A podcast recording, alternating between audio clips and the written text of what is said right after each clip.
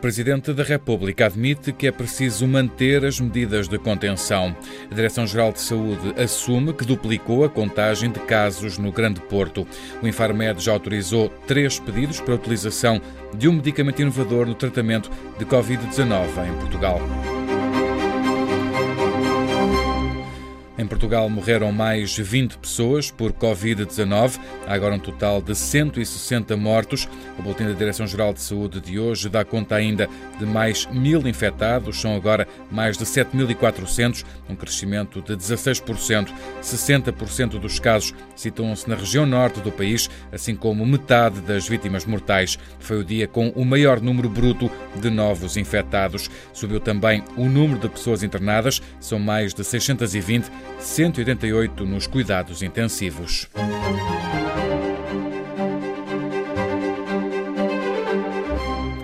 O Presidente da República admite que é necessário manter as medidas de contenção para conter a infecção por Covid-19 em Portugal. Marcelo Rebelo de Sousa não disse com todas as letras que o estado de emergência vai ser renovado, mas admitiu que é preciso manter a contenção. Não escondo que da reunião de hoje decorre muito claramente como é importante dar um sinal de manutenção daquilo que foi adquirido e foi uma conquista dos portugueses que não pode nem deve ser perdido. Mas Marcelo Rebelo de Sousa não se comprometeu ainda com a decisão de renovar o estado de emergência. Conteúdo específico do decreto de renovação é prematuro estar a antecipar.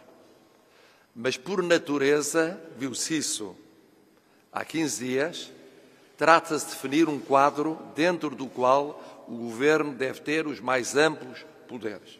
Quanto ao governo dos Açores, já decidiu prolongar a situação de contingência no arquipélago até dia 30 de abril. Inicialmente, a situação estava prevista para terminar no dia de hoje. A Direção-Geral de Saúde admite que houve uma duplicação de valores nos números de ontem relativos ao Grande Porto, dados que já foram corrigidos no relatório de hoje.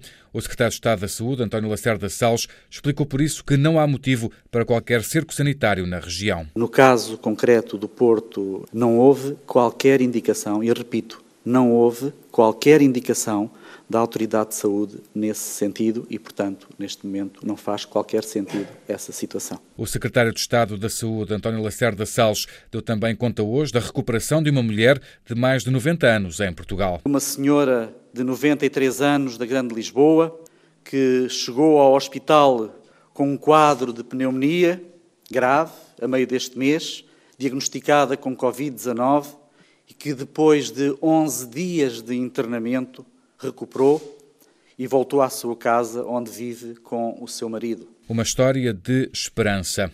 Cerca de 1.400 empresas já informaram a Segurança Social de que pretendem aderir ao layoff simplificado.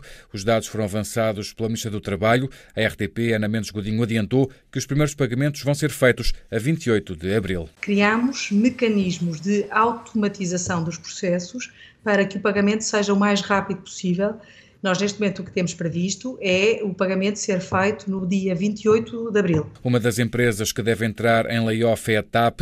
Ainda hoje devem ser conhecidas as medidas de contenção de custos para fazer face à pandemia. O Citava dá como certo de que o regime de layoff deverá abranger 90 a 95% dos trabalhadores a partir de amanhã para uns e a partir de dia 6 para outros trabalhadores.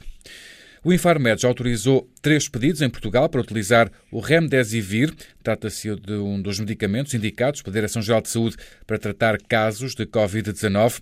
O Remdesivir é um medicamento antiviral ainda experimental. Foi desenvolvido para combater vários vírus, incluindo o ébola, assim como outros da família deste novo coronavírus que provoca Covid-19. A Antena a farmacêutica Gilead, explica que este medicamento ainda não foi aprovado em nenhum país, ainda não é certa a eficácia nem a segurança, por isso mesmo está a trabalhar com as autoridades de saúde no sentido de acelerar a implementação de ensaios clínicos para testar este tratamento, este medicamento no tratamento de Covid-19. A farmacêutica já disponibiliza o medicamento a situações excepcionais em doentes com infecção confirmada e grave nos Estados Unidos, Europa e Japão. Em Portugal, o Infarmed adiantou ontem 1 que já aprovou três pedidos de utilização excepcional deste medicamento por parte de entidades hospitalares. O mundo tem agora mais de 800 mil casos confirmados de Covid-19. há mais de 39 mil mortos. Em Itália estabilizou o número de mortos por dia, foram mais cerca de 800, para um total de mais de 12 mil. Há mais 4 mil casos de infecção confirmados, são mais de 105 mil no total. Espanha registrou o maior número de óbitos de um dia para o outro, foram quase 850 mortos nas últimas 24 horas. Ao todo, há quase 8.200 mortes em Espanha. Foram diagnosticados até hoje mais de 94 mil casos de infecção por coronavírus. Também o Reino Unido registrou o máximo de mortes em 24 horas, quase 400, um total de quase 25 mil casos confirmados. Na Bélgica, uma, uma menina de 12 anos morreu devido ao novo coronavírus. É a pessoa mais nova a morrer devido à infecção no país e na Europa. Um caso muito raro e difícil, admitiram as autoridades belgas. No fecho do relatório de hoje, cientistas em todo o mundo estão a trabalhar um total de 20 vacinas e 30 possíveis medicamentos contra a Covid-19.